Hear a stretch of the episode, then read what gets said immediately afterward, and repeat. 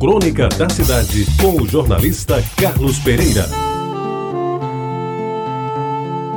Amigos ouvintes da Tabajara, na minha vida, confesso, tive a oportunidade de participar de algumas empreitadas que renderam benefícios não só para mim, como também para outros que compartilharam naqueles tempos.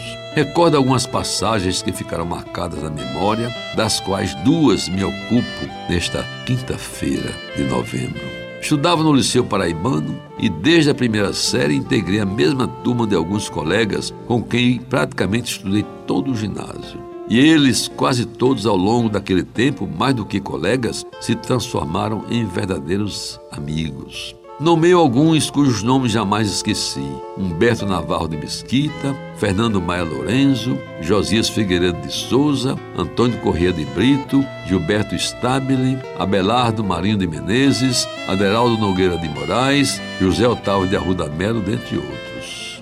A gente formava um ciclo de amizades que se tornou duradouro, e em torno deles se construíram várias histórias. Uma delas, meus amigos, foi formar um time de futebol e ganhar de presente um padrão de camisas do Bangu Atlético Clube do Rio de Janeiro, à época um dos grandes clubes cariocas. Humberto Mesquita, o nosso querido príncipe submarino, era o apelido dele, tossia tanto quanto José Otávio pelo Bangu e, por uma sugestão minha, resolveu encaminhar um pedido de doação do conjunto, através de carta, naturalmente, ao presidente do clube, naquela época o industrial Guilherme da Silveira Filho, que também era um dos donos da fábrica de tecidos Bangu, uma das mais importantes do Rio, que, diga-se de passagem, de pronto nos atendeu. Conseguimos receber pelo correio e o vestir pela primeira vez daquele uniforme alvirrubro com o nome Bangu no peito foi uma festa.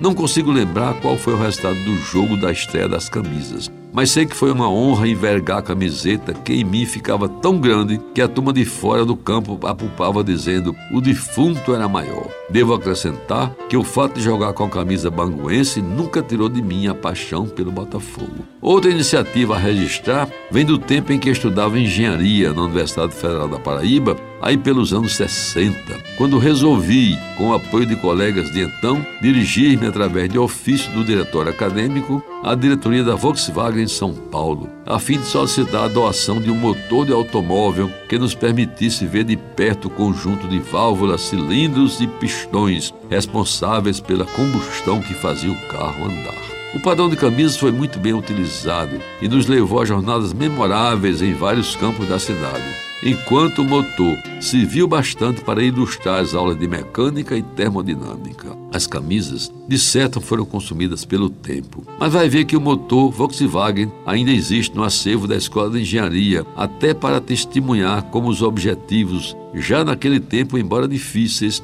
poderiam ser alcançados, desde que alguém tomasse a iniciativa de fazê-lo. Você ouviu Crônica da Cidade, com o jornalista Carlos Pereira.